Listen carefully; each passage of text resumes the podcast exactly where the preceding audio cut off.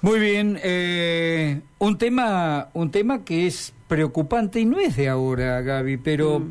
a medida que va pasando el tiempo es como que se vienen sucediendo alternativas que va agravando una situación y que tiene que ver con los alquileres, eh, los precios, los ajustes, eh, eh, digamos los aumentos.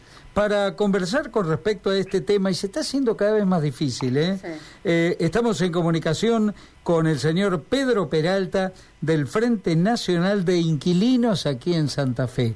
Pedro, Gabriela, Jorge, lo estamos saludando. Buenas ¿Qué tardes. tal? Buenas tardes. ¿Qué tal? Buenas tardes, Gabriela, Jorge, ¿cómo están? Muy bien. Muy bien, muy bien. Preocupados con este tema, Pedro.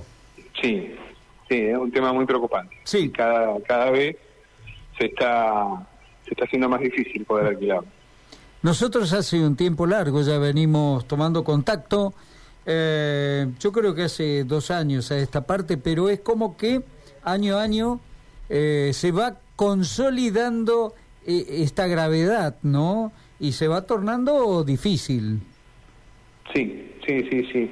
Bueno, como lo, lo habíamos anticipado ya hace bastante, eh, estamos, estamos atravesando una crisis habitacional tremenda Sí, y una de las consecuencias, sumado, digamos, a una inflación que repercute cotidianamente en todo, no solamente en los alquileres, sino en el costo de vida en general, digamos, Ujú, alimento, transporte, combustible, etcétera. Y obviamente repercute en el mercado inmobiliario a la hora de alquilar. Y eso sumado, digamos, a que cada vez más gente ve lejos ya ese sueño de la, de la vivienda propia, ¿no? Uh, sí.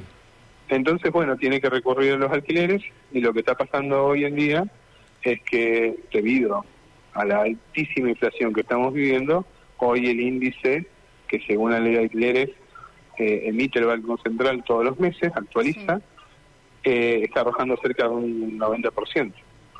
¿Qué Lo cual- porcentaje de, de- vamos a, a ver, a hacer un caso puntual? No sé si en este caso sos eh, inquilino, tu pareja, tu familia o quien fuera, pero ¿qué porcentaje del sueldo o de los ingresos de una familia se lleva el alquiler de una vivienda o departamento o lo que fuere? Y se está llevando más del 50% del salario. Más En, el mejor mitad. de los casos, sí, más de la mitad. Hablamos de un sueldo, hablamos de los ingresos de una familia. ¿Qué, qué- referencia tomaste? Estamos hablando de un sueldo de empleado público o empleado de comercio promedio que están por arriba de los 120 mil, 130 mil pesos y por debajo de la línea de, de la línea de pobreza, digamos, ¿no? No, Sí. no alcanza a cubrir la canasta básica. Claro.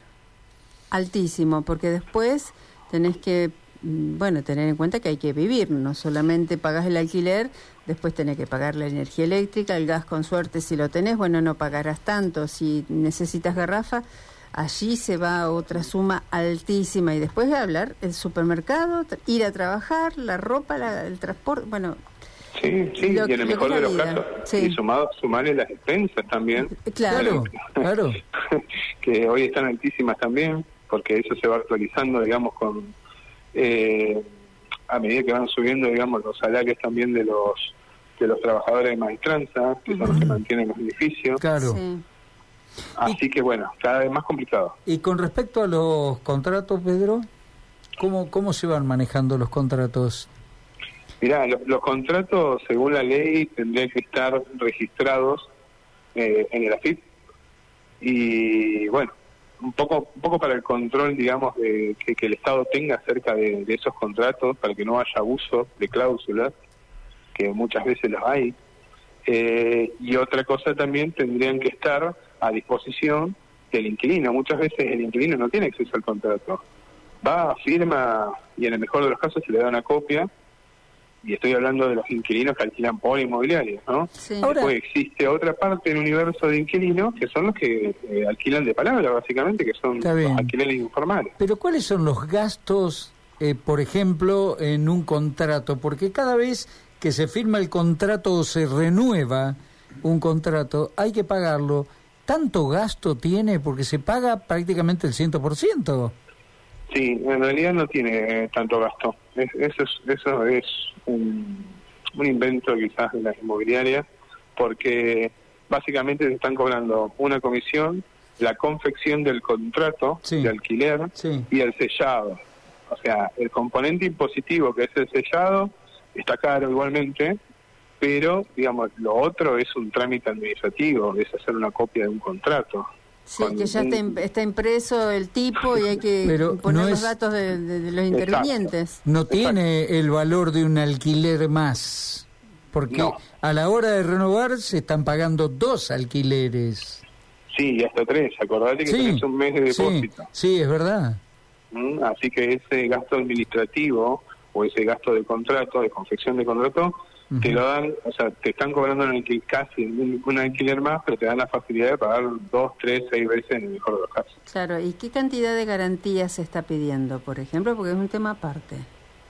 Y garantías están pidiendo, hoy siguen pidiendo dos garantías propietarias, eh, o más tres recibos de sueldo, o Mm. todos recibos de sueldo que, su- que tripliquen el monto del valor del alquiler.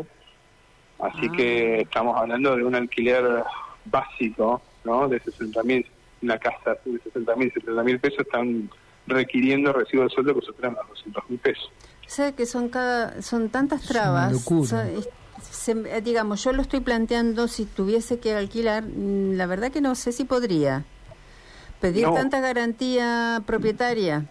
Bueno, ponele, a ver, hermanas, recurro al, al círculo íntimo, pero después, eh, garantías laborales, ¿a quién le pido recibo de sueldo que me pueda prestar? Digamos, ya son trabas Sí. eh, eh, a, a algo que tendría que ser tal vez un poco más Más flexible, ¿no? flexible, porque a ver, si yo te estoy presentando mi recibo de sueldo, la garantía propietaria, este, ¿qué más vas a pretender? ¿Tanta desconfianza o tanta incobrabilidad? No sé por dónde pasa. Pasa porque pasa por una cuestión de que eso le da más confianza al inmobiliario o al propietario en este caso para no para tener un recurso de dónde cobrarse en caso de que no se pague el alquiler. Pero qué pasa Eh, con las garantías propietarias es muy difícil que en un juicio se ejecute una propiedad para pagar un, un- una deuda de alquileres, Sí. ¿se entiende? Ujú. O sea, eso es- quedó así, quedó quedó desfasado esa cuestión de la garantía propietaria porque es una pavada, a mi entender.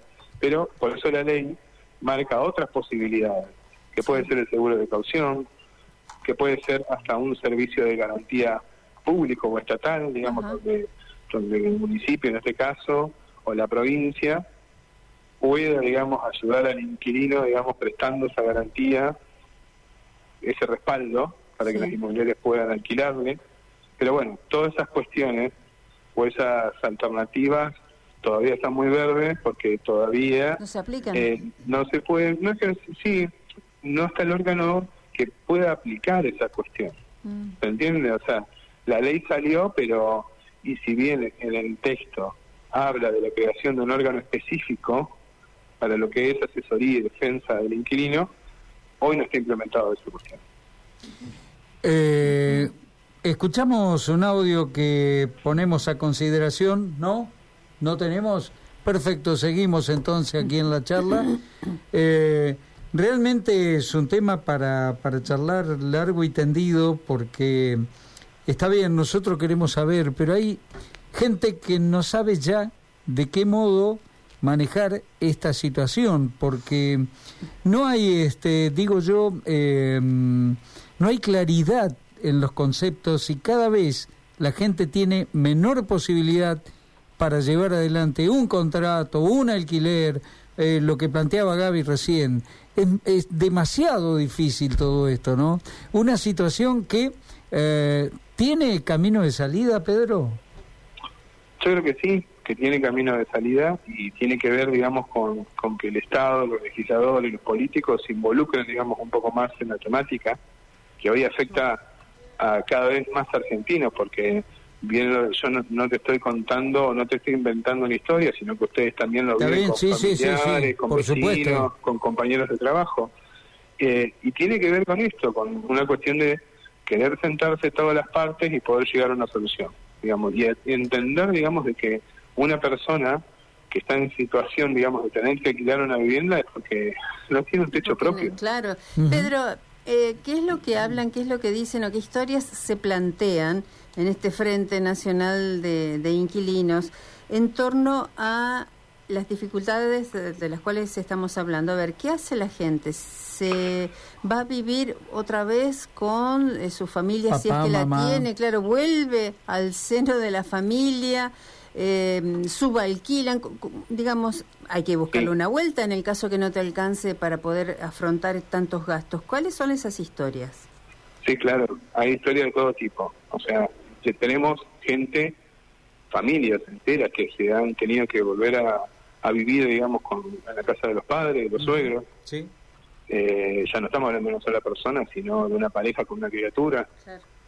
Eh, lo cual, bueno, eso hace, digamos, que, que haya hacinamiento, digamos, muchas veces en, los hogares.